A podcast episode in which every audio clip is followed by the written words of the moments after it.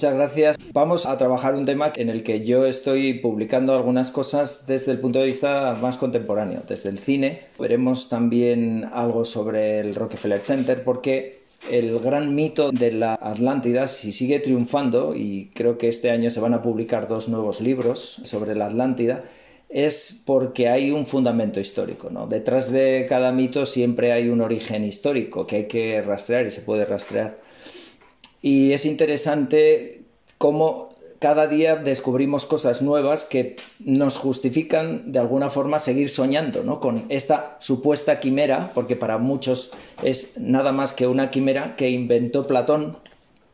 Eh, pero claro, Platón lo cuenta en forma de diálogo, sobre todo en el Timeo y en el eh, Critias. Un discípulo de Sócrates cuenta que le contaron eh, sabios, se remontaban a, la sabiduría de Egipto, que hubo un, gran reino poderoso. Eh, que en un solo día y una sola noche terrible eh, fue arrasado ¿no? por una especie de diluvio o tsunami.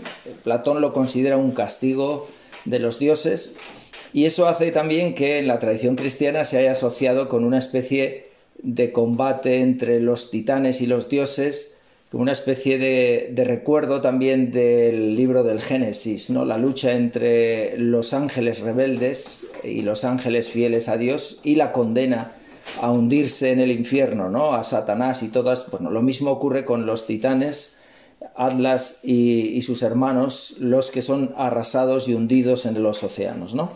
En otras versiones se dice que fue precisamente esa osadía de los atlantes la que les llevó a enfrentarse a Atenas y finalmente fueron vencidos por los atenienses. Eso es ya llevar el asco a, la sardina, puesto que el origen de todas estas eh, historias es griego y en concreto eh, Atenas estaba en el momento de máximo esplendor, ¿no? bueno, después de, haber eh, triunfado sobre otras colonias griegas que llegaban, como veremos, hasta España. ¿no?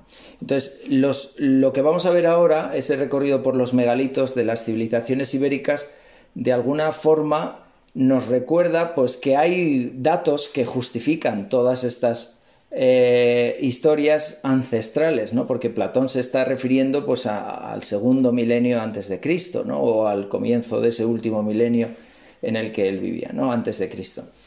Eh, por tanto, estamos en la edad del bronce, en un momento en el que no hay datos eh, históricos, no, tenemos escritura, más que esas referencias cuasi mitológicas, pero que son verdaderamente importantes, ¿no? Verdaderamente importantes para entender todo lo, que vamos a, comentar, ¿no? Han, sido muchos, y no voy a hacer un recorrido por, eh, todos estos arqueólogos y científicos que han buscado los orígenes de la Atlántida en España. Eh, al principio, sobre todo Athanasius Kisser y Ignatius Donnelly la ubicaron como un continente perdido entre América y Europa. Esto es muy importante, ya lo veremos, eh, de cara a la idea del, descubrimiento del nuevo mundo y esa identificación que, va a tener el nuevo mundo América con, la Atlántida. Pero fue un, arqueólogo alemán, Adolf Schulten, el que en el 1922 la ubica concretamente en España, en Doñana, y la considera una ciudad tartésica, ya la identifica con el mundo de Tartesos, ¿no? sobre el que vamos a hablar ahora.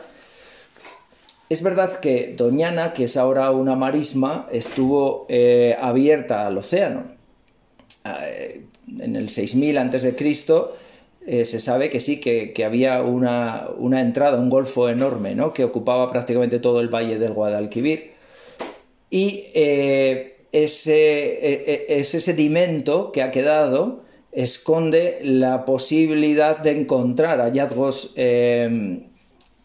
porque habría que profundizar mucho y bueno, hoy es un parque natural eh, y, se lo impide, pero sí que sigue habiendo pues investigadores, en concreto ahora hay, un, hay un, nombre de Sanlúcar, Manuel Cuevas, que se muestra tajante en sus declaraciones y dice que en un 90% él cree haber encontrado la Atlántida. ¿no? Se basa en, fotografías eh, tomadas por satélite en la que se ven pues, la existencia de estructuras realizadas por el hombre que formarían esa gran ciudad antigua que describe Platón, con sus puertos diversos, con ese enorme templo de Poseidón. Eh, se quieren ver incluso canales navegables, restos de muros, cimentaciones para las embarcaciones, líneas paralelas y cuadrículas de dimensiones similares a las de la ciudad que describe con detalle eh, Platón y que por eso pues, ha llevado a todos también los sabios, los sabios griegos y romanos eh, desde Heródoto a buscar también sus, orígenes, ¿no? que no sea solo un mito. Pero también pues, es muy complicado encontrar vestigios arqueológicos más antiguos en Doñana que, los de la época romana, ¿no? porque todo está hundido, ya he dicho, bajo metros y metros de sedimentos y eh, si se ha encontrado algo es porque ha sido arrastrado, eh, cerámica por ejemplo, arrastrado posteriormente hacia el interior del estuario. Mm, es curioso ¿no? que, Doñana y toda esta idea de ese enorme golfo tartésico, porque en la época de Tartesos era, un golfo que llegaba pues, hasta mm, la actual Sevilla, ocuparía incluso Sevilla quedaría en, este golfo. Eh, incluso los romanos hablaban de un lago, ¿no? el lago Ligur o Ligustinos. Eh, si bueno, veis ese otro mapa, ha habido una, progresiva desecación de, toda, de todo ese interior, de modo que cruzadas las columnas de Hércules, que es el estrecho de Gibraltar, cuando se hablaba de las columnas de Hércules en el mundo griego, se hablaba de ese eh, paso hacia el Atlántico, ¿no? hacia el océano abierto. Los griegos navegaban en el Mediterráneo y solo haciendo cabotaje a partir de las columnas de Hércules se consideraba ya que ese lugar era inexplorado eh, o había quedado en manos de esta civilización, los tartesos, que se supone eh, comerciaban incluso con Inglaterra, desde donde traían el estaño con el que podían fundir el cobre para obtener el bronce. Y eso es quizás lo que buscaban allí en Tartesos, pues los pueblos con los que ellos se relacionaron, ¿no? Porque vamos a ver que muy pronto se relacionan sobre todo con los fenicios por la similitud que existe entre, eh, entre, el arte y el ajuar que se ha conservado en muchos de los, sobre todo eh, restos funerarios, porque no se han conservado grandes templos o, siquiera edificaciones, ciudades, pero sí que se han conservado eh, y cada vez aparecen más eh, lugares de, enterramiento, muy curiosos, que en el siglo VI desaparecen de repente y de un modo extraño. ¿no? Parece que quizás por la propia decadencia de los fenicios, que fueron entonces conquistados por los persas, o por las guerras que se daban entonces entre Grecia y, Tarquinia, en la Magna Grecia de, Italia estaba en lucha con, eh, los, eh, bueno, los que dominaban en el Lacio, entonces Roma no era más que una pequeña ciudad sometida todavía a los, eh, al poder de Tarquinia. bien, lo que sea, yo no me voy a meter ya en más datos históricos, hace que que, todo esto desapareciera y se fundiera con civilizaciones que, vinieron después, hasta el punto de que muchos de los restos que vamos a estudiar son de esta última eh, edad de Tartesos y se confunden ya con, los pueblos que vendrán, que se conocen como pueblos ibéricos, que estarían ya helenizados, ya eh, bajo la influencia de Grecia muy, muy concreta, o de los púnicos, que van a ser los cartagineses los que eh, sustituirán a los fenicios en España. Bien, no quiero dar muchísimos más datos, vamos a simplemente quizás algunas de estas referencias. ¿no? Pues Estrabón menciona que incluso las anclas eh, de los barcos eran de plomo, mm, perdón, de plata, precisamente para poder llevar más material en esas naves de Tarsis, que describe la, la Biblia en varias ocasiones. ¿no? Por ejemplo, el libro eh, la narración de Jonás cuando escapa ¿no? de tener que predicar a Nínive y coge un barco a lo más lejano posible, que es a Tarsis, ¿no? Tartesos, eh, escapándose al otro extremo, y es esas naves de Tarsis que describe también Isaías, que venían repletas de, metales preciosos, y que tenían una relación incluso con el rey Salomón, o sea que había unos contactos eh, diplomáticos y también de, comercio entre Tartesos e Israel, ¿no? el, reino de Israel. En general era como el dorado, una especie de, mito ¿no? en el que venían los, los metales más preciosos, incluida la plata y el oro, y, y por tanto pues esa idea de, descubrir ese dorado sigue viva ¿no? a través de, la Atlántida. Se menciona incluso eh, el nombre de un rey, Argantonio, que bueno, pues no sabemos si es simplemente un símbolo, puesto que significa plata, o verdaderamente era un personaje histórico. ¿no? Eh, todo esto hace pues, que, que no, que no dejemos de investigar en esos posibles orígenes, que quizás ahora va a ser más fácil, porque el peligro de que desaparezca también Doñana ¿no? por, por la sequía es real. Y, si desaparece la gran marisma, pues quedará al descubierto, perderemos uno de los más maravillosos parques naturales, no cabe duda, eh, que desaparecerá como desaparece, desapareció la Atlántida, pero sí que también se podrá investigar si verdaderamente hay algo eh, detrás de todo esto. ¿no? En todo caso, el misterio está ahí, es un misterio eh, sin resolver, a pesar de lo que cuenta el documental eh, que seguramente muchos habéis visto, que hizo James Cameron, famoso director de, de, películas de gran éxito como Avatar, con el National Geographic Channel estrenado en enero del 2017 en inglés con ese nombre que que figura ahí, Atlantis Rising, el resurgir de la Atlántida, sería la traducción en castellano, y donde pues se recrean en Doñana precisamente esas formas concéntricas que supuestamente describía Platón de los puertos en anillos característicos de la ciudad donde estaba el templo a Poseidón, la ciudad de Atlas, ¿no? construido ese templo por el mismo Atlas. ¿no? Eh, Claro, Atlas ya sería un personaje eh, más mitológico que, histórico, como veremos, pero sí que es verdad que en ese documental se va haciendo un recorrido por Andalucía sobre todo y después por otras islas eh, del Atlántico y también del Mediterráneo en busca de esos vestigios de la tradición atlántica eh, identificada con, con, tartesos como se ve aquí a Sincha Jacobovici que es uno de los que han trabajado en este, en este documental. Un segundito, tenido un problema.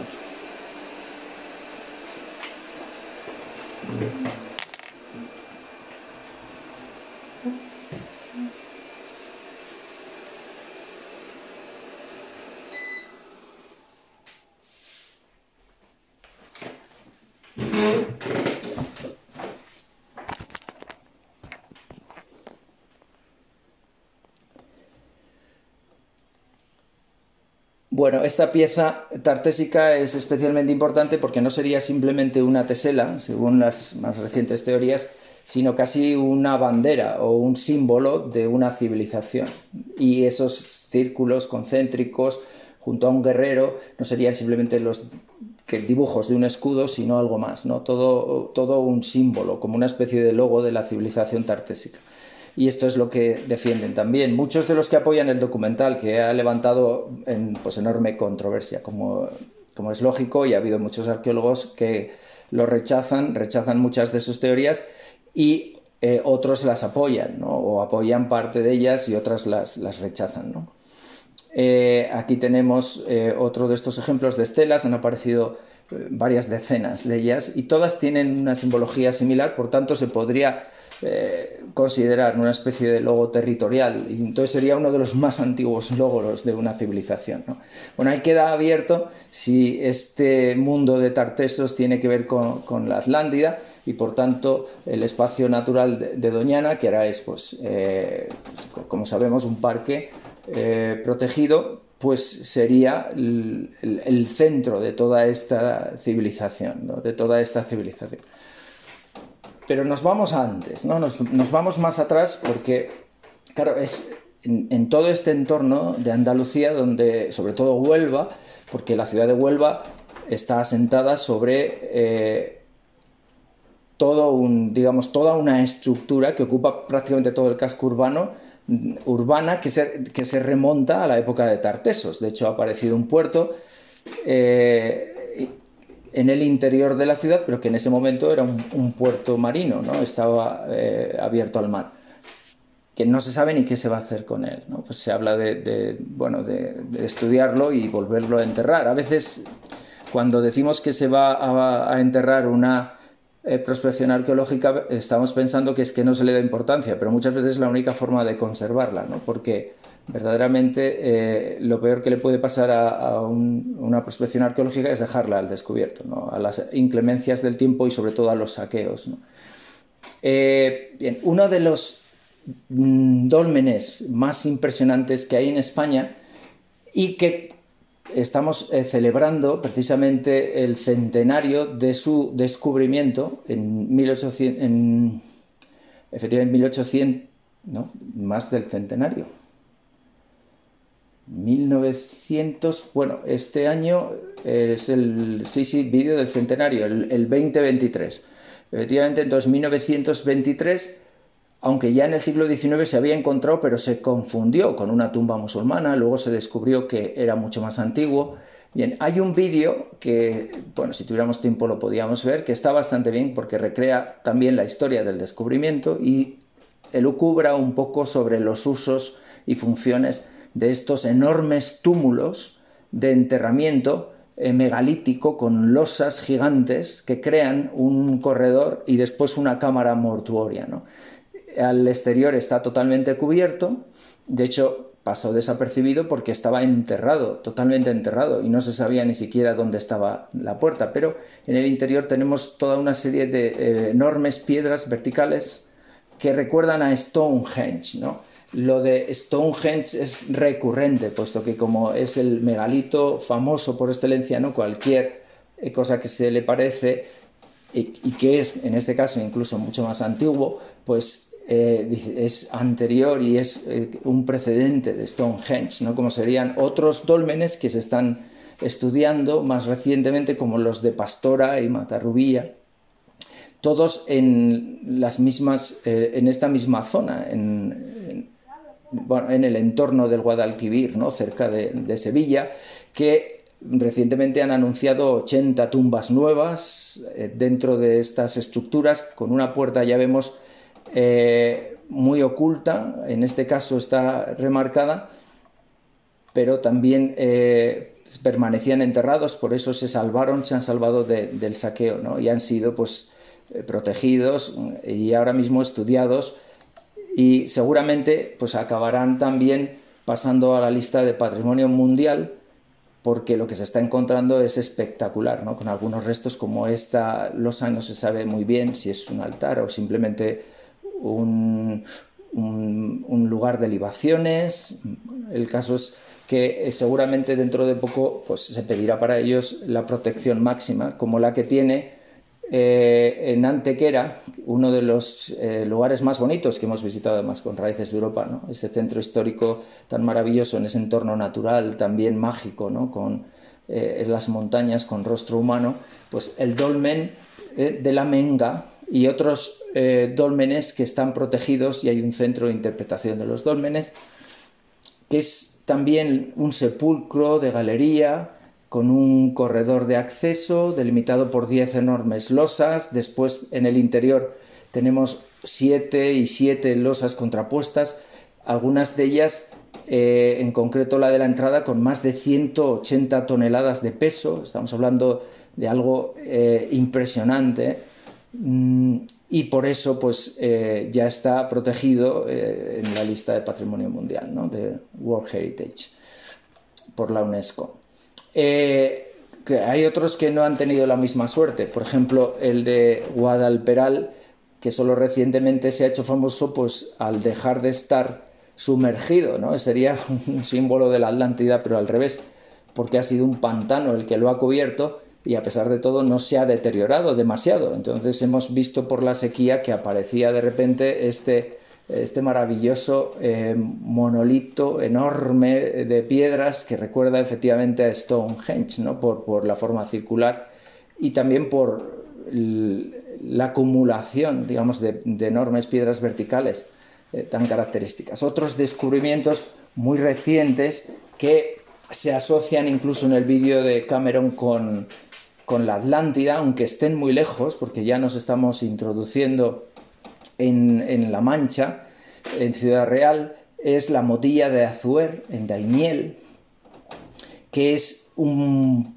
Bueno, era una ciudad fortificada, pero que protegía un tesoro, y este, en este caso el tesoro es el agua, en una zona eh, donde mm, el agua era, era, algo fundamental para la subsistencia y tenemos toda una estructura de descenso a los pozos que se ha mantenido perfectamente con sus escaleras. Y estamos hablando hacia el 2000 antes de Cristo y que lo vemos hoy y claro era una civilización muy desarrollada la que, la que construyó así y, construyó para que permaneciera para siempre pero bueno, no solo en relación con la Atlántida, o, podríamos extender todo el tema del mito de, los grandes constructores megalíticos eh, atlánticos o atlas, gigantes, titanes, incluso a las Islas Baleares. Y en concreto es uno de los edificios más antiguos de Europa, seguramente, aunque es muy difícil, muy difícil de datar, pero esas navetas de Menorca eh, y otros edificios que, hay en Mallorca también, las taulas, forma de tabla, eh, pues mm, tienen pues unos orígenes muy ancestrales y verdaderamente eh, es un milagro que se haya conservado también, como en este caso. Nos han llegado algunos objetos impresionantes de las Islas Baleares, como el toro de Costix, en Mallorca, que está en el Museo Arqueológico Nacional. Y aunque ya nos estamos yendo pues al siglo V y III antes de Cristo, pues recuerda toda una tradición que es muy mediterránea que nos lleva, pues si queremos, hasta eh, Creta, ¿no? Y ese culto al toro, al salto de los toros que aparece en Nosos, ¿no? En esos maravillosos murales pintados que son de 1400 antes de Cristo. Estamos en una época eh, en ese periodo minoico anterior a toda la cultura griega, ¿no? pero que va a marcar después todo ese desarrollo de la cultura eh, y de la civilización occidental. Esa ciudad que seguramente llegó también a Mallorca y que llevó esas influencias. Es, interesante, ¿no? Porque el, toro este formaba parte de todo un ajuar litúrgico en este santuario que se llama de Son Corró, que se sabe que estuvo en funcionamiento del siglo V antes de Cristo, por lo menos hasta la conquista romana, y que tenía pues esa forma de edificio rectangular con una serie de pilares monolíticos, como lo que vemos en, pantalla, y había esas tres esculturas, en concreto de bronce, presidiendo las ceremonias, dos cabezas de toro y una de becerra, que seguramente iban colocadas en los fustes de las columnas. Picasso se inspira, en, sin, no cabe duda, ¿no? con la famosa cabeza de toro, que es un ready-made, en esos toros tan estilizados, tan, tan maravillosos, que están hechos en procedimiento de la cera perdida, es decir, un, sistema que usaban los fenicios y que seguramente conocían estos pueblos por el contacto que tenían con, con el Mediterráneo, ¿no? con las grandes civilizaciones del Mediterráneo, también Creta. Ya sabemos que además el toro es algo que está muy presente en la cultura ibérica. En, España, para los que quizás no conocen, eh, había una civilización de celtas que estaban más aislados del contacto con estos pueblos que venían del mar, los fenicios los griegos, incluso podríamos decir los cretenses, seguro que la civilización minoica llegó también de alguna forma, que mantenían por tanto esas otras tradiciones célticas y los iberos que es una mezcla de lo céltico con lo mediterráneo, con lo que venía de allí de la civilización eh, más avanzada, que es la civilización eh, en torno a Grecia y eh, lo que es el mundo fenicio también, muy cerca también de, lo que es Israel. Bien, toda, toda esa zona era una zona de civilización que a su vez conectaba con Egipto, conectaba con Mesopotamia, con eso que ha ido saliendo también en, otras sesiones que hemos tenido. No me, voy a, centrar estos, estas bichas de balazotes a, dispersar porque el mundo ibero nos daría para otra conferencia, ¿no?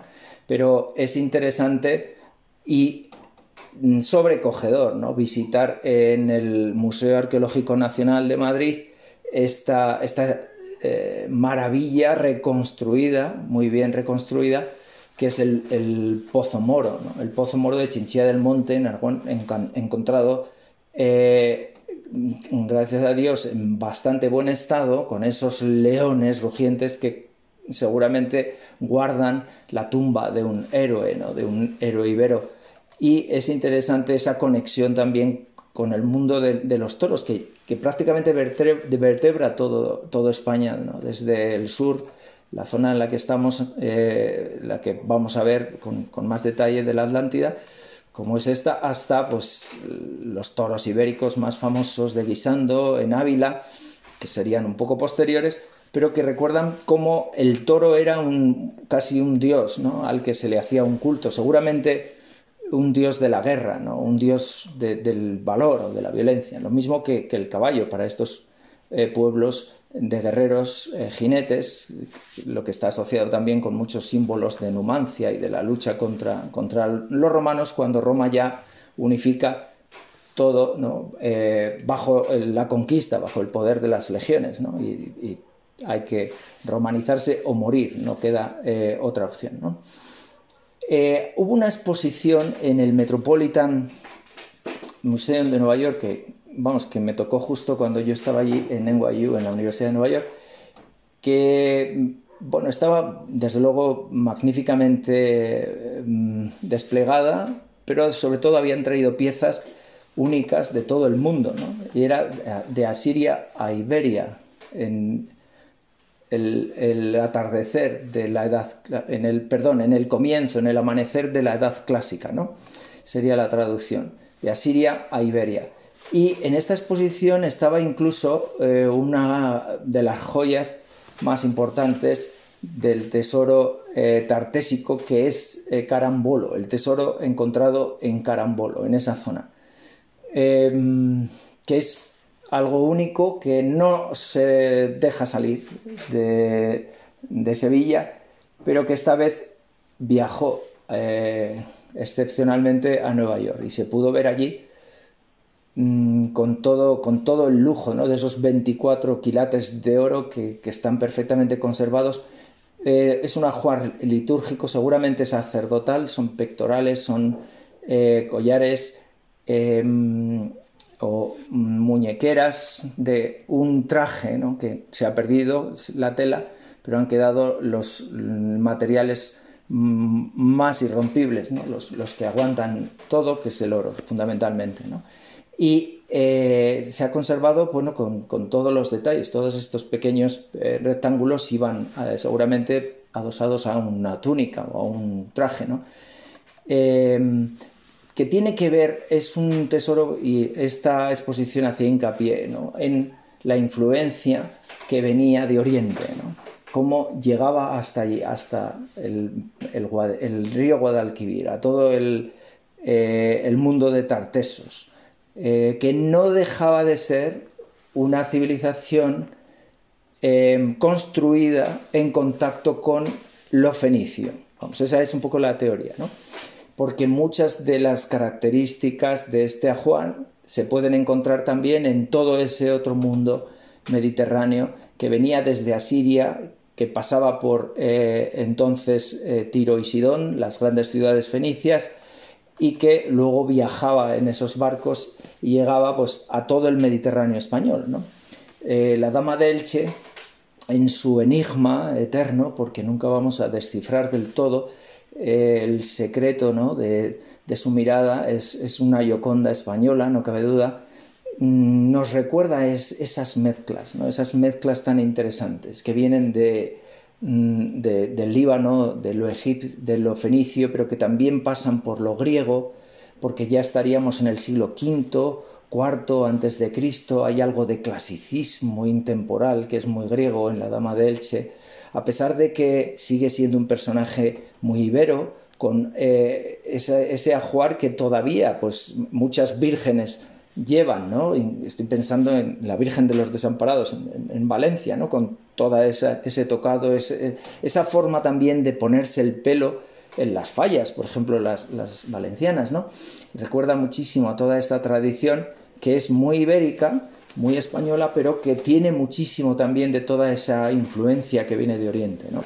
Incluso las otras damas no tan bellas o no tan exquisitas como la de Elche, las que son más toscas, que son las que influyeron en Picasso cuando se expusieron en París y él quiso de ahí sacar lo que se conoce como una etapa negra de Picasso que debería de llamarse ibérica porque él ejercía de español también cuando, cuando se hace primitivo, ¿no? Y eh, lo vemos en las señoritas de Aviñón, que son sobre todo unas mujeres de carácter ibérico, escultórico, como las damas que él vio allí en París, ¿no? Y que es, esas damas oferentes que luego están también en toda la obra de Picasso, ¿no? Por ejemplo, la dama oferente que él quiso que estuviera junto al Guernica, mm, ofreciendo las libaciones, y que de alguna forma nos recuerdan en su hieratismo también al arte del románico, cómo se en la Edad Media se recupera también esta forma tan eh, litúrgica, tan intemporal, tan trascendente o sagrada, que, ya estaba aquí, en, este arte religioso, que parece que permanecía más allá de la influencia griega, porque la influencia griega se fue haciendo naturalista. Aquí vemos una evolución desde esas corés eh, originales eh, hasta esas otras mm, mujeres de la época arcaica que, que sonríen, hasta introducir después el color y todo el realismo que vamos a ver ya en la época clásica que es lo que nos queda un poco en España, porque lo griego después sufrió eh, el uso y el abuso de la civilización romana y por tanto no ha quedado apenas nada, puesto que muchas ciudades griegas después tuvieron una construcción romana encima, ¿no? Pero Ampurias quizás es la que se ha conservado mejor, y tenemos ese esculapio que ya es de una época muy avanzada, de la época incluso helenística, ¿no? Pero bueno, este tipo de damas, otra eh, que, te corta el aliento al verla, ¿no? Y que ha conservado la policromía, incluso se ha reconstruido muy bien eh, el, lugar funerario en el que se encontró. Eh, la dama de Baza del, siglo IV antes de Cristo, también con esa mirada solemne, totalmente intemporal, a pesar de su realismo, ¿no? de su tremendo realismo. Bueno, eso es algo único, ¿no? Y que verdaderamente hace que, tengamos mucho de, lo que gloriarnos también, a pesar de que hemos perdido, eh, porque muchas de estas piezas pues, han sido saqueadas y, muy pocas se han conservado en, comparación con las que se han encontrado, ¿no? Pero bueno, mm, tenemos todavía pues, eh, el disfrute de estas pequeñas piezas que nos conectan. En este caso ya es un sacerdote fenicio que nos conecta en el siglo VII eh, con, mm, con todas esas civilizaciones, grandes civilizaciones que venían de Oriente ¿no? y que creaban sus colonias, un centauro, y que, bueno, y, que, y esas colonias eh, fueron un, epicentro de civilización que se extendía después y que llegaba por toda España. ¿no? Encontramos eso en el Valle del Ebro, restos también de civilización griega y fenicia, que permitieron que después la romanización fuera mucho más fácil. También el Ebro era un, era un río navegable y estas, eh, digamos, naves de mercaderes llegaban hasta muy arriba dentro del río Ebro. Bueno, em, vamos a centrarnos un poco con, con, Tartesos y luego hablaremos de nuevo del tema de la Atlántida y el mito y su actualidad. ¿no? Eh, algunos de los eh, tesoros más espectaculares, digo los que se han conservado porque muchos desgraciadamente se han saqueado o simplemente se han desaparecido, ¿no? Pero de lo que se ha conservado y sigue eh, apareciendo, pues tenemos el tesoro de Aliseda, que es impresionante, y sobre todo Cancho Roano, que ahora está eh, teniendo mucho, digamos, mucho estudio, sobre todo porque también sale en el, en el vídeo de, Cameron y como una, una de, las, eh, de los ejemplos también de esa eh, sofisticada civilización que, simbolizaba Tartesos, a pesar de que lo que vemos en Cancho Roano ya es el final de la civilización tartésica y sería su, último momento. Y de hecho se ve también eh, la sensación de que se abandonó, se dejó eh, y se quemó, parece que intencionadamente. ¿no? Era una, ciudad amurallada con una especie de lugar sagrado en su interior No se sabe muy bien el culto, pero parece un culto eh, relacionado con, lo fenicio, con Astar, Astarge, una, una, diosa de la fertilidad, puesto que parece que incluía sobre todo cadáveres femeninos, eh, la prostitución ritual que estaba relacionada con, esta diosa. Esta es una maqueta que reconstruye toda la estructura y vemos unas estructuras espectaculares muy enfocadas a las celebraciones. ¿no? Eh, además de que se vivía ahí, eh, podría ser como una especie de, lugar conventual eh, de adoración con sacerdotisas. sobre todo era una especie de, gran fortaleza emblemática y por eso se ha conservado.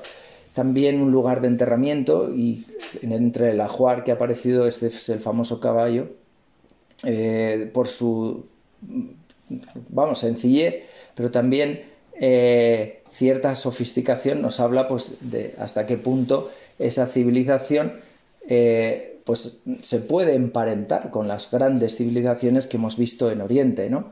Eh, ya digo que Cancho Roano sigue conectado con el tema de la Atlántida también por, por, este vídeo de National Geographic que, que habla de, de, cómo la ciudad perdida estaba relacionada ¿no? con, con, con, este tipo de rituales que nos hablan de Tartesos. Y en este mapa podemos ver un poco cuáles son algunos de los centros más importantes. Hemos mencionado Carambolo, eh, los Alcores, La Joya. Veremos ahora todo lo que está apareciendo. Es en la misma ciudad de Huelva. Em, y luego, pues otras ciudades, para los que no están tan familiarizados con la historia de España, Gadir es una fundación fenicia, es una de las ciudades más antiguas de Europa se supone que pues del 3000 eh, antes de Cristo incluso se puede encontrar restos y hay eh, preciosos em, enterramientos fenicios que se han conservado muy bien en el Museo Arqueológico de Cádiz, ¿no? Y otras, eh, Málaga, la actual Málaga, ¿no? Son colonias también fenicias y junto a los fenicios estaban los griegos que al principio no competían, pero finalmente sí que va a haber una, cierta competencia entre ellos, ¿no? aunque ya serán los púnicos, la, colonia de Cartago, que eran originalmente fenicios, los que se enfrenten a la expansión romana. Y usen en España precisamente Cartago Nova, se llama así porque era una ciudad cartaginesa, al principio fenicia, pero después de los cartagineses o púnicos, que son los que luchan contra Roma. Bueno, simplemente para saber cómo se, todo el sur estaba muy, digamos, colonizado o influenciado ¿no? por estas grandes culturas y civilizaciones. Si Tartesos era independiente o era más una prolongación de estas eh, influencias, esto es lo que todavía se discute. También se discute el nombre. En la Real Academia se ha eh, pronunciado que hay que hablar de Tartesia más que de tartesos y que si queremos decir tartésico es mejor que tarteso, etc. Hay una serie de, mm, bueno, de, aplicaciones lingüísticas que es interesante también tener en cuenta. Quizá es mejor decir Tartesia, la civilización de Tartesia. Y eh, algunas de estas, eh, bueno, eh, temas de actualidad que también eh, pueden ser negativos, ¿no? Todas esas críticas que se están haciendo, ¿no? Cuando una ciudad sigue creciendo y encuentra este tipo de hallazgos, pues a veces es para la ciudad, desde el punto de vista del urbanismo, es un problema, bueno, y entonces ahí está la lucha, ¿no? Entre cómo se conserva y cómo se investiga y cómo crece la ciudad. Bueno, y tenemos problemas en prácticamente todas las ciudades andaluzas ¿no? al respecto, porque es, normal, porque cada vez se va investigando más todo este tema. Y entonces, por ejemplo, ¿qué hacer con este antiguo puerto? En el solar de Hacienda, pues ahora se ha decidido que se deja, pero se tapa. Bueno, entonces hay bastante polémica al respecto, lo mismo que con la gran necrópolis de la ciudad de Huelva, que, es el cabezo de la joya, que he mencionado antes, de donde han salido, como veremos, bueno, ellos, el alcalde, por supuesto, defiende que ha hecho pues todo un, eh, plan especial para que se vele por, por, la mejora de este cerro, pero por otro lado se va a construir eh, bloques de pisos muy cerca, alrededor, prácticamente eh, rodeándolo bien. Entonces, hay problemas que, que, no son fáciles de resolver, a pesar de que en La Joya han aparecido eh, restos pues, de mm, muchas civilizaciones. ¿no? Es un cerro que se ha venido usando pues, en los 2000 últimos años, de 3000 años antes, bueno, contando eh, el nuestro. ¿no?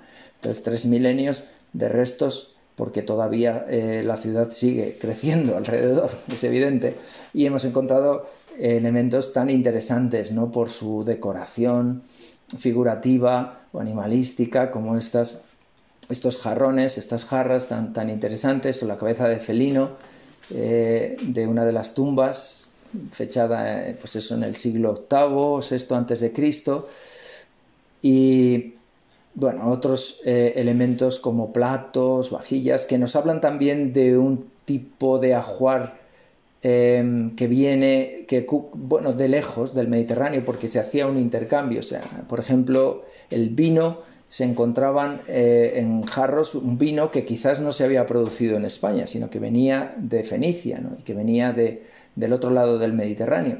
¿Y qué se llevaban? Pues se llevaban el metal, o sea, los barcos traían un tipo de mercancías que se quedaban en España y se llevaban eh, los metales eh, más preciosos, que es lo que se buscaba aquí, ¿no? en torno a estas minas tan importantes y que todavía pues, siguen funcionando ¿no? en, en Huelva.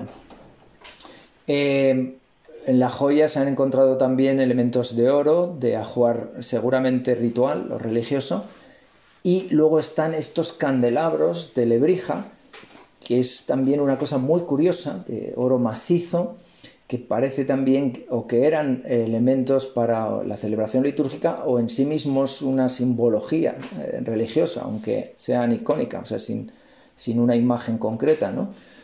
hay toda una especulación en, torno a, estos candelabros tan interesantes, pero bueno, que sepamos, y aunque no hay eh, apenas eh, escritura que nos permita pues saber un poco más con detalle de todo esto, pues sí que hay una estela en Portugal, que parte de Portugal quedaba también englobado dentro de, este, de esta civilización tartésica, Ben Safrin, que se ha intentado descifrar y que parece que es tardía porque ya se puede entender en traducción al, latín y por tanto a los idiomas romances, etc. ¿no? Bueno, que podría estar relacionada también con el idioma ibérico, que se sigue todavía intentando eh, investigar. ¿no? Pero bueno, es lo, más característico. Solo que en muchos de estos yacimientos, pues de repente encontramos eh, pequeños idolillos, como este caso, que tienen 5.000 años de antigüedad. Por tanto, decimos, es que aquí ha habido eh, civilizaciones eh, verdaderamente ancestrales y tenemos que remontarnos a esos orígenes mitológicos de España, a los trabajos de Hércules, que tiene que, venir precisamente a Hispania a vencer al toro de Gerión. El símbolo del toro está muy presente siempre en la tradición ibérica y que, como representa este relieve del templo de Olimpia, se atrevió a sujetar el cosmos, mientras que el propio Atlas le traía la fruta prohibida. No, no sabemos qué fruta era esa naranja, seguramente las naranjas que venía a buscar a España, las frutas o las manzanas, porque se atribuye eh, tradicionalmente a la manzana eh, la desdicha, ¿no? la, famosa manzana de París, eh, que luego pues también se atribuye a la manzana del paraíso, que no se menciona en el Génesis, como sabéis, no se habla para nada de un manzano, sino del árbol del conocimiento del bien y del mal, pero siempre se asocia con esa fruta de la discordia. En todo caso, pues era el jardín de las Hespérides y la profecía decía que una vez que se robaran las, frutas del jardín de las hijas de, eh, de Atlas, las Hespérides que cuidaban la Atlántida, todo se hundiría, ¿no? vendría el cataclismo. Bueno, ya hemos visto que tradicionalmente se pensaba que entre, bueno, vemos al revés, estamos mirando desde el norte, España, lo veis, África, y habría una gran isla en medio del Atlántico. El nombre de Atlántico viene precisamente de Atlantis, ¿no? Y esa isla se supone, según la gran mitología, es la que tenía que ir a buscar Cristóbal Colón, ¿no? Al menos esto es lo que pues inspirándose en los diálogos de Platón que hemos mencionado, pero también en todas esas tradiciones de Hércules viniendo a España y fundando algunas de las ciudades más importantes y más antiguas, por ejemplo Barcelona o Palma de Mallorca o eh, Alicante, se supone allí donde hay un nombre relacionado con Hércules, el equipo de fútbol, por ejemplo, el Hércules, pero en Sevilla tenemos también la Alameda de Hércules, Sevilla también sería una fundación de Hércules, y hasta la torre de, los romanos, el faro de Hércules en La Coruña. Por tanto, Hércules parece que recorrió toda España y venció al toro de Gerión, uno de los trabajos, y después recupera, se supone que en la Atlántida, esas frutas perdidas y trae, por tanto, eh, el final de la profecía y la destrucción de ese continente. En una sola noche todo quedó arrasado. Fue un tsunami eso es lo que parece, ¿no? Porque algo entró, se han calculado hasta tres tsunamis en toda esa zona de Doñana y arrasó, el agua lo llenó todo y después se llevó los restos hacia el océano. Por eso también Cameron en su documental se dedica a investigar las profundidades del océano en torno a Cádiz. Es en Cádiz también donde se supone que estaba el templo en el que fue enterrado Hércules al morir. Un templo, según la tradición, Em, de sacerdotes monoteístas, se supone que judíos, eh, cuando el politeísmo era lo normal en el resto del planeta. Entonces ya de ahí eh, Jacinto Verdaguer, que es el capellán de la familia Güell, amigo íntimo de Gaudí, escribe su gran poema épico La Atlántida, a finales del siglo XIX, comienzos del siglo XX, precisamente en esos viajes que él estaba haciendo eh, con la compañía transatlántica de los marqueses de Comillas, que eran familiares y amigos de los Well, y inspirándose en el mar, en el océano, escribe ese itinerario del, propio Colón, que después de haber caído eh, en una isla desierta, tras un combate con los genoveses, con los venecianos, él era genovés, eh, tiene un encuentro con un sabio que le dice allí, más allí de, lo que tú estás mirando, más allí de las Canarias, está la Atlántida y tú tienes que ir a buscarla, ¿no? Bueno, y él nos cuenta el poema de Jacinto Verdaguer, el sueño que Isabel la Católica tiene y cómo después le, le apoya, le da el dinero para que Colón pueda ir a América. Bueno, todo eso le encantó a Manuel de Falla y Manuel de Falla dedica su gran cantata o oratorio, él decía que era un oratorio, no era para ser representado, sino solo cantado, pero por cientos de voces, un coro inmenso, y con una representación. Él quería que se hiciera también una, un, gran escenario, una gran escenografía, y se lo encarga al pintor catalán más famoso del momento, que es eh, José María Sert. Eh, José María Sert, que estaba eh, bueno, ya triunfando en toda Europa, eh, vivía en París y de hecho eh, fue agregado de la República, en la época de la República, agregado de la República en Francia, en la Embajada de Francia. Luego le encargaron algunos frescos en, famosos hoteles de Nueva York y de pronto le llega un encargo para pintar en el Rockefeller Center, ¿no? en el Rockefeller Center de Nueva York. Todos conocéis ese conjunto que se hace a finales de los años 20, quizá uno de los lugares más eh, fotografiados, la famosa pista pequeña del Rockefeller, con esos edificios, un conjunto urbanístico que se diseñó eh, de forma unitaria, ¿no? con sus plazas. La primera vez que en Nueva York se hacía algo así, un diseño urbano ya consistente y estilo Art Deco, que era el estilo dominante en ese momento, pero con rascacielos maravillosos, y todo un programa iconográfico que bueno, he estudiado, hemos publicado varios artículos, ahora os pondré alguna referencia por si queréis profundizar en ello, ¿no? Programa que tiene que ver con la Atlántida, precisamente, ¿no? Con el tema de la Atlántida. Y de hecho vemos a Atlas y a Prometeo, sobre todo Prometeo es el, el que llama más la atención. Teacher in every art, the to mortal a means of civilization. Más o menos viene a contarnos eso, que ese maestro en todas las artes, Prometeo, que roba el fuego a los dioses del Olimpo para dárselo a los hombres, es el que nos trae la civilización, ¿no? Nos trae la civilización. Y obviamente Rockefeller quería ser Prometeo, él quería ser el que extendiera a todo el mundo eh, la libertad y la civilización que trae, pues, según su mentalidad, la libertad del capitalismo y de la democracia, ¿no? En un momento en el que hay una lucha enorme entre ideologías por quién tiene la verdad. Si eh, la ideología prometeica democrática va a poder a las otras ideologías más totalitarias, ¿no? sobre todo la de la revolución socialista soviética que había triunfado ya en, Rusia, o el nacionalsocialismo que también quería extender su ideología, ¿no? el fascismo a todo el mundo.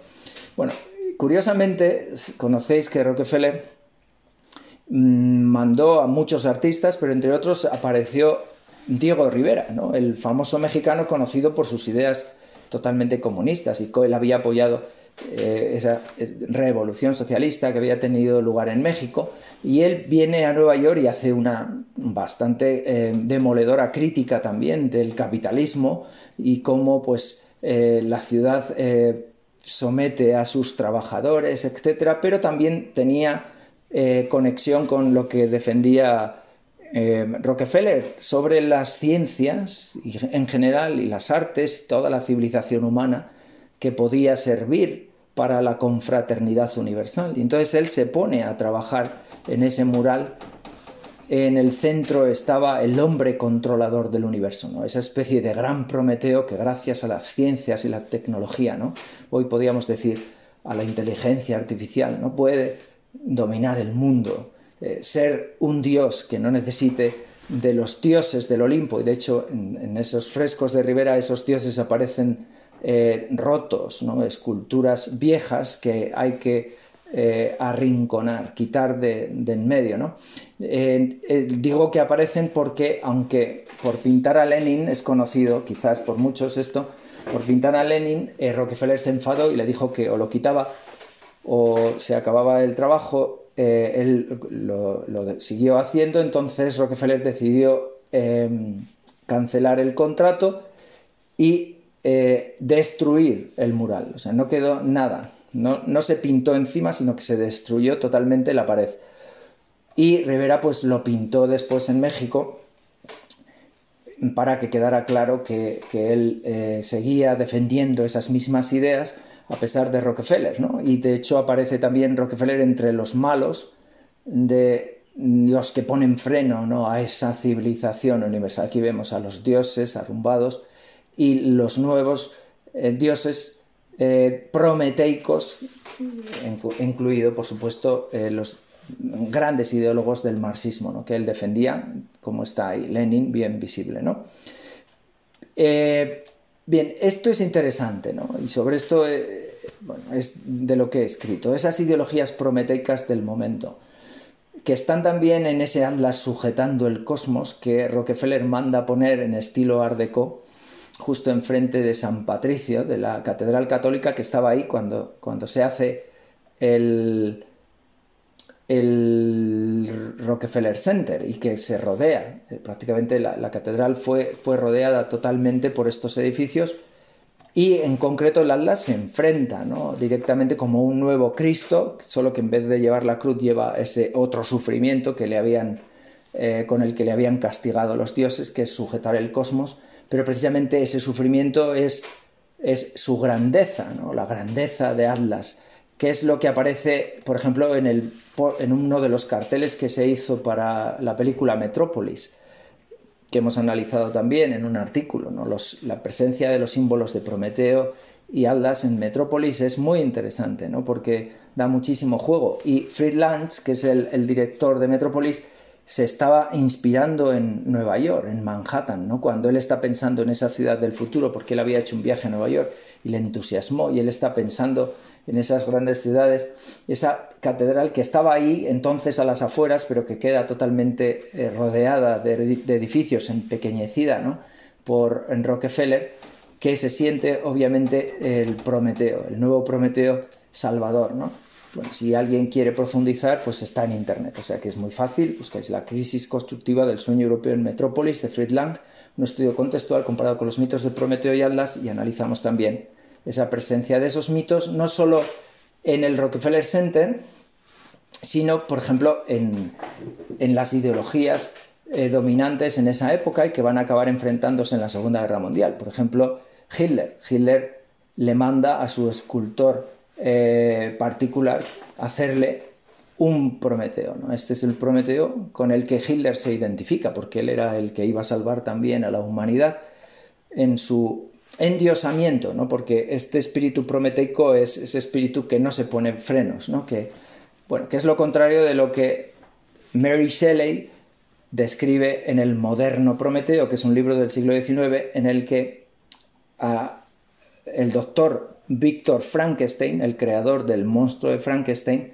le llama Prometeo y por tanto el monstruo se venga y acaba haciéndole la vida imposible a su creador porque se ha atrevido a desafiar a Dios creando la vida cuando el don de la creación de la vida solo eh, corresponde a Dios. ¿no? Bueno, toda esta idea del Prometeo desafiante y por tanto castigado en el caso de Mary Shelley y en el caso de estos, quizás porque no buscaban castigo, los Prometeos soviéticos son bastante eh, curiosos e interesantes. A ver si nos da tiempo, porque es lo mismo. Es curioso que la ideología se parezca tanto, ¿no? Porque al final la estética griega se usaba tanto en el mundo soviético como en el mundo nazi, como en el caso del capitalismo de Rockefeller, porque si a Atlas le quitamos la, esfera cósmica y le ponemos una hoz y el martillo, pues se parece muchísimo pues, a este tipo de prometeos socialistas rompiendo las cadenas y provocando la revolución, liberando a las masas de, la esclavitud, a esos dioses del pasado ¿no? con los que había que romper. es, bastante curioso. Después, eh, como esto tenía bastante miga, nos metimos en el tema del Prometeo más a fondo en el Rockefeller Center ya en inglés eh, he descrito los frescos que pinta este José María Sert, porque me parece que estaban sin estudiar, porque como José María Sert eh, había pintado encima del de Rivera, y claro, Rivera era intocable, eh, se le consideró un traidor a las artes, ¿no? Y lo que él hace es una cosa entre goyesca y Miguel Angelesca, es muy interesante, ¿no? Porque él es un pintor de, figuras grandilocuentes, al estilo este Miguel Angelesco de los frescos, pero con, un aire crítico, bastante crítico. Eh, llena todo el hall porque luego, además del de Rivera, se le encargaron otras eh, partes del edificio, prácticamente todo el hall, y lo llena de titanes, de gigantes. Y nadie ha estudiado a fondo de dónde vienen esos titanes.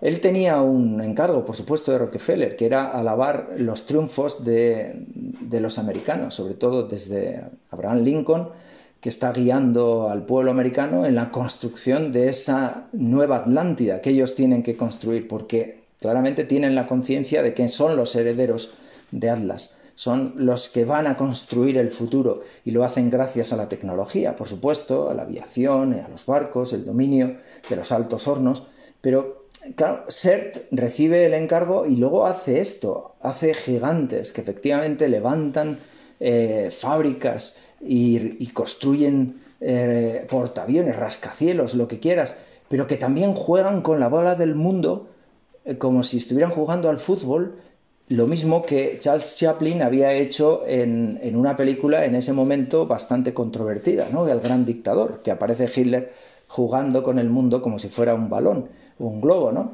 Bueno, pues que seguramente esto inspiró también a José María Ser, porque la película es de la misma época que se está pintando esto, y, y le vemos entonces haciendo una crítica encubierta de a dónde vamos a acabar, ¿no? Con esos Em, prometeos del capitalismo también, que nos van a llevar lo mismo que los otros prometeos, pues seguramente a la destrucción, al hundimiento de la Atlántida, que es lo que pasó en el fondo con Europa y la Segunda Guerra Mundial, que todo acabó en un gran hundimiento.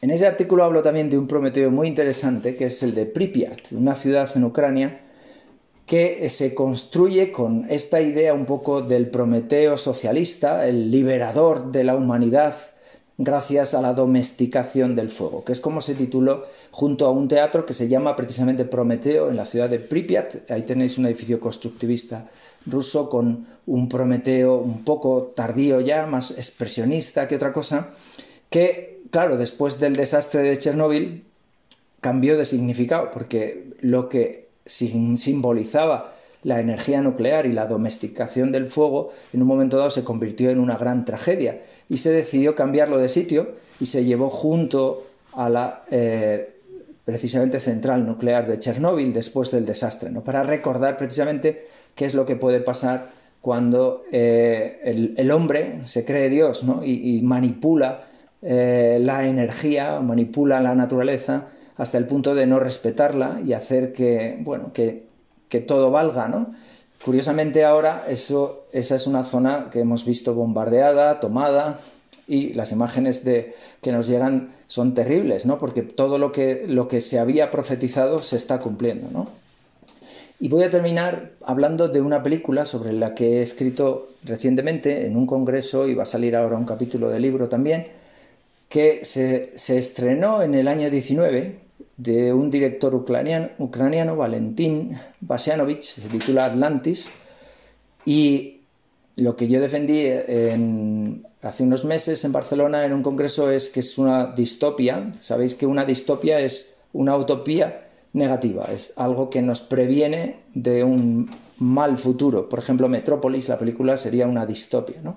Y esa es una distopia que desgraciadamente se está haciendo realidad, porque cuando él hace Atlantis, eh, no imaginaba que lo que ocurría entonces en el Donbass, que es donde él eh, sitúa la película, el Donbass ya sabéis que es la zona fronteriza en la que ya existía una guerra, no la conocíamos, pero estaban muriendo todos los días gente en la frontera del Donbass, y él sitúa ahí el final de esa guerra.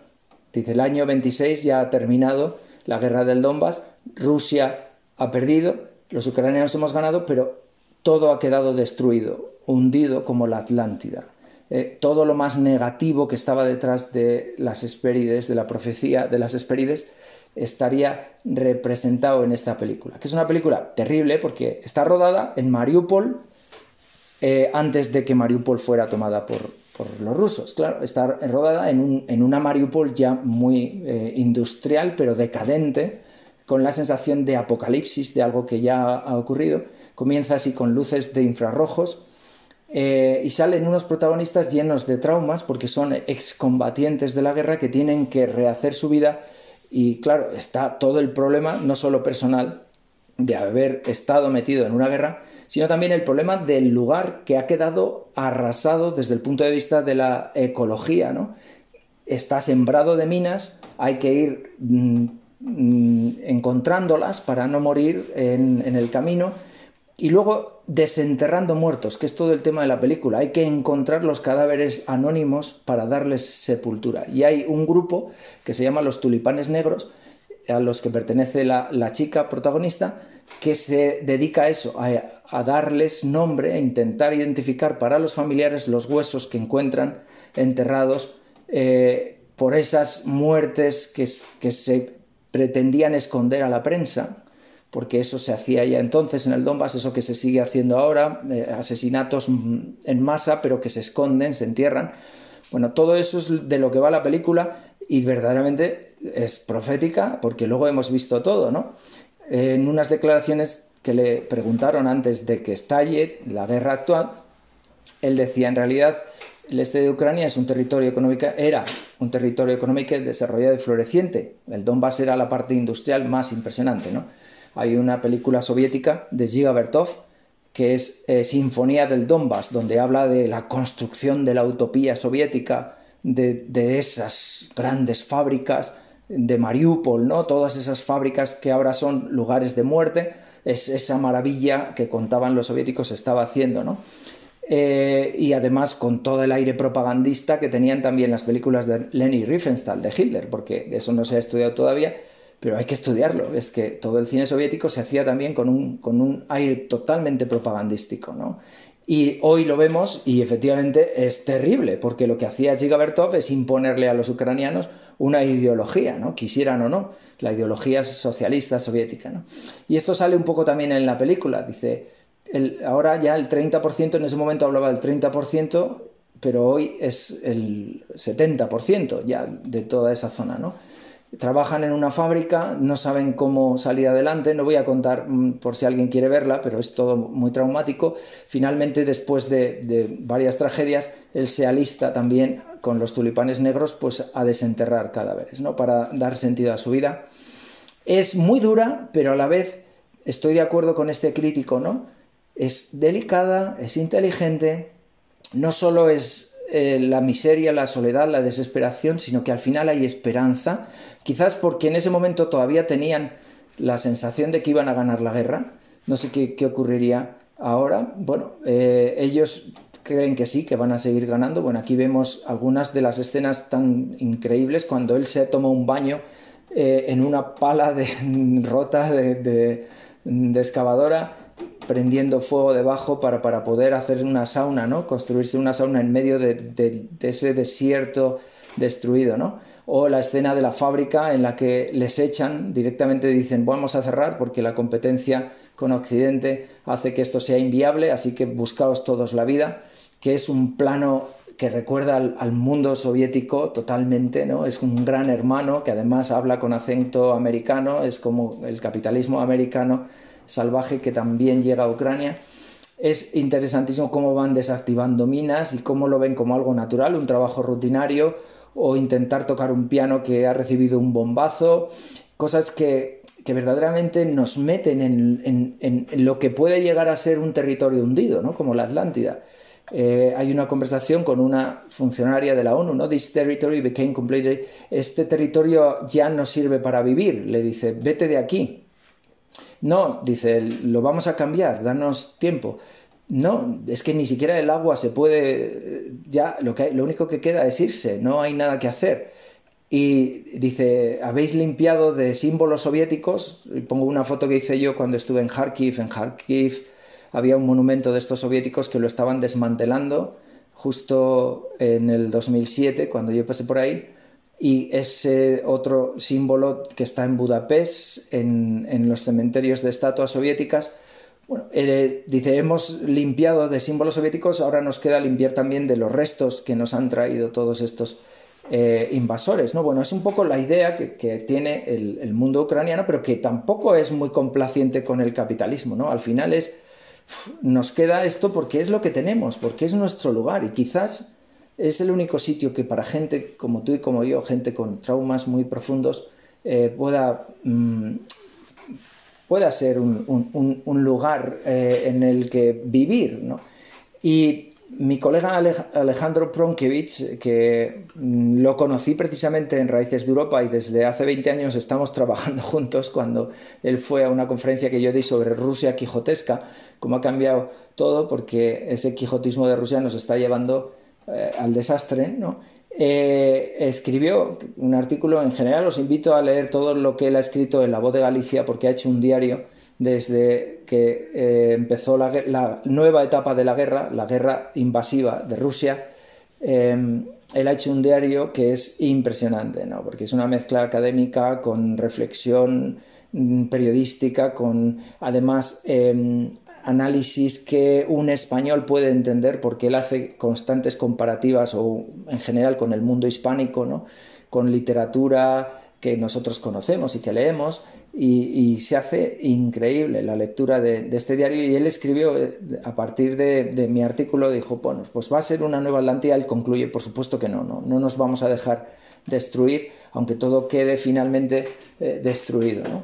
la Atlántida como mito como quimera como realidad histórica seguirá porque sigue, como vemos, eh, despertando nuevas ideas, incluso eh, para la actualidad tan palpitante como de la guerra de Ucrania. Muchas gracias. Encantado. Estamos.